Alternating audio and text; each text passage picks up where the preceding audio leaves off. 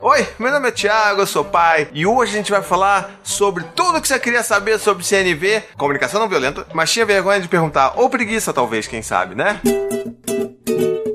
Esse vídeo a gente está fazendo porque deu muita conversa, deu muita discussão, muita pergunta. O meu primeiro vídeo sobre comunicação não violenta. Então o link está aqui na descrição, tá? Você pode olhar lá. E uma das coisas que mais perguntaram foi justamente como é que a gente pode lidar a empatia e o mundo lá fora, que é um mundo malvado. Como é que a gente faz isso quando a gente tem filhos aqui e a gente está tentando trabalhar isso com eles, tá bom? Mas só depois dos recadinhos do paizinho.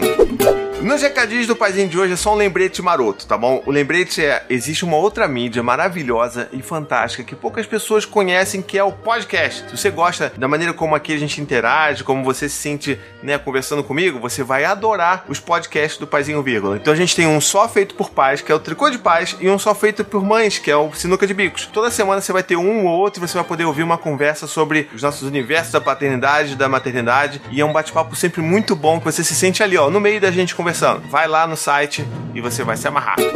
Então vamos lá. Depois desse meu vídeo, meu primeiro vídeo lá de comunicação não violenta, tem comentário pra caramba lá. E eu sempre tento responder, né? Às vezes não dá, mas eu sempre tento responder. E uma das coisas que mais as pessoas fizeram lá foi justamente essa dúvida, que é a dúvida que eu vou ler agora. Então olha só, um beijo Poliana José. Ela mandou assim: "Uma criança que é criada dessa forma, ela não poderia ter uma dificuldade de lidar com pessoas com comportamento totalmente contrário a isso? Por exemplo, um chefe mandou um estressado. Tipo, se a criança nunca precisou lidar com esse tipo de coisa em casa, não seria um adulto que não saberia lidar com isso? Hum, tenso. Então vamos lá, essa pergunta ela tem, ela tem várias camadas assim que a gente precisa falar. E é por isso que eu acho que é uma das coisas que todo mundo gostaria de saber sobre CNV, mas às vezes tem vergonha de perguntar porque acha que, né, né poxa vida, as pessoas não vão entender o que eu tô com essa dúvida, com esse receio. Mas ele existe, tá? A gente às vezes acha que é pela maneira da gente lidar com os nossos filhos, de falar sobre sentimentos, de, de ser acolhedor e tudo mais, que eles necessariamente vão sofrer mais nesse mundo cruel, sabe? Nessa selvageria que rola aí fora. E que às vezes a gente deveria dar certas doses de selvageria pros nossos filhos para como se fossem inoculados e ficassem lidando melhor com as coisas na vida, né? Lá fora, assim, no mundão, no mundão malvado. E não é por aí, porque quando a gente fala de empatia, de usar CNV, de reconhecer os sentimentos, a gente, na verdade, está dando ferramentas para eles lidarem com essas coisas de uma maneira muito mais consciente do que a gente lida hoje. Então, por exemplo, pensa, pensa você mesmo, quando você era criança, provavelmente as pessoas não falavam muito sobre sentimentos com você, né? E você provavelmente não tinha muita abertura para falar sobre como você se sentia quando acontecia alguma coisa esquisita na sua casa. Então, tipo, sei lá, se seu pai gritava com você, você não deveria provavelmente ter muita abertura para falar com ele que você ficou triste, decepcionado quando ele gritou com você, né?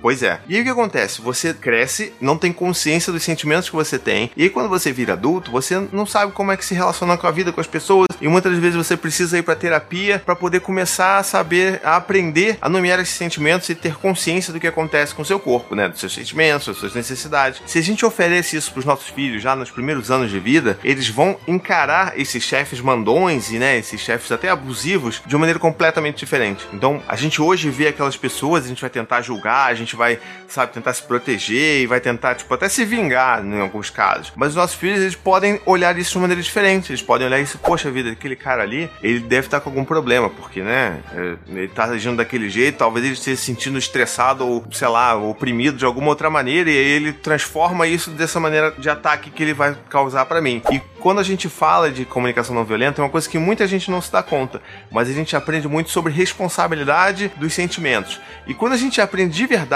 disso, né, ainda mais nossos filhos que vão aprender isso desde pequenininhos, a gente se dá conta de uma parada muito legal, que é o seguinte: você quando fala em responsabilidade de sentimento, você começa a perceber que tem coisas, principalmente os sentimentos, que eles não dizem nada em relação a você. Cada um tem a responsabilidade sobre o próprio sentimento. Então, por exemplo, se aquele cara tá mega estressado, tá super bravo e tudo mais, ele tá por causa dele, por causa das necessidades dele que não são atendidas e porque as coisas que ele tá precisando naquele momento. Não tem nada a ver comigo. Então, se alguém, por exemplo, tá chateado ou triste comigo, é porque uma necessidade daquela pessoa não foi atendida. Então, se você já tem esse tipo de visão, você entende que a responsabilidade e sentimentos são de cada um, de que sente aquela coisa, e não culpa nossa. Então, muito provavelmente, os nossos filhos, quando encontrarem pessoas que vão né, trazer alguma carga muito forte, muito negativa para cima deles, eles vão provavelmente, na, na, verdade, assim, eles vão, não é porque nada, nada é seguro nessa vida, né? Mas assim, eles vão ter uma probabilidade muito maior de perceber que isso, na verdade, é mais sobre essa outra pessoa do que sobre eles mesmos. Então, o que a gente está falando, na verdade, é de criar filhos que estão mais seguros e mais safos com relação aos seus próprios sentimentos. Então, não é tipo, eles estão indefesos lá. Não, eles vão estar em contato com os sentimentos deles, eles vão saber exatamente o que pega neles. E vai ser muito mais fácil lidar com isso do que a gente, que vai tomar uma pancada da vida e a gente não sabe nem como é que, o que, que a gente tá sentindo, não sabe nem nomear. Se eu tô triste, se eu tô bravo, se eu tô frustrado. Então, eu acho que nessa corrida eles estão já largam muito mais na frente do que a gente quando era pequenininho lá atrás. Bom, já que a gente tá nessa pegada de tipo, pergunte tudo que você tem de dúvida sobre CNV, mas tem vergonha, continua colocando aqui ó, nos comentários. Quem sabe eu não faça mais vídeos sobre essas dúvidas em CNV. Se você tem algum receio, se você acha que isso não funciona, que isso é balela, é papo de autoajuda, é isso, pá, não sei o quê, deixe nos comentários, a gente vai conversar.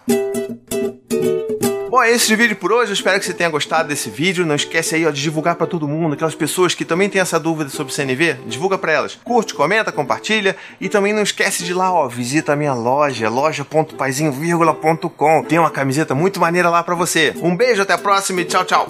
To the 25 senators who just voted against U.S. veterans and their families, you flip flopped, voted no on the Honoring Our Pact Act. You know it provides medical help to vets, makes amends to veteran families who lost children to recklessness. You voted yes just days ago. Why the flip flop? Don't put politics ahead of vets and their families. To everyone listening, contact your United States senators today. Demand they vote yes. Make the Honoring Our Pact Act law now. Paid for by SO.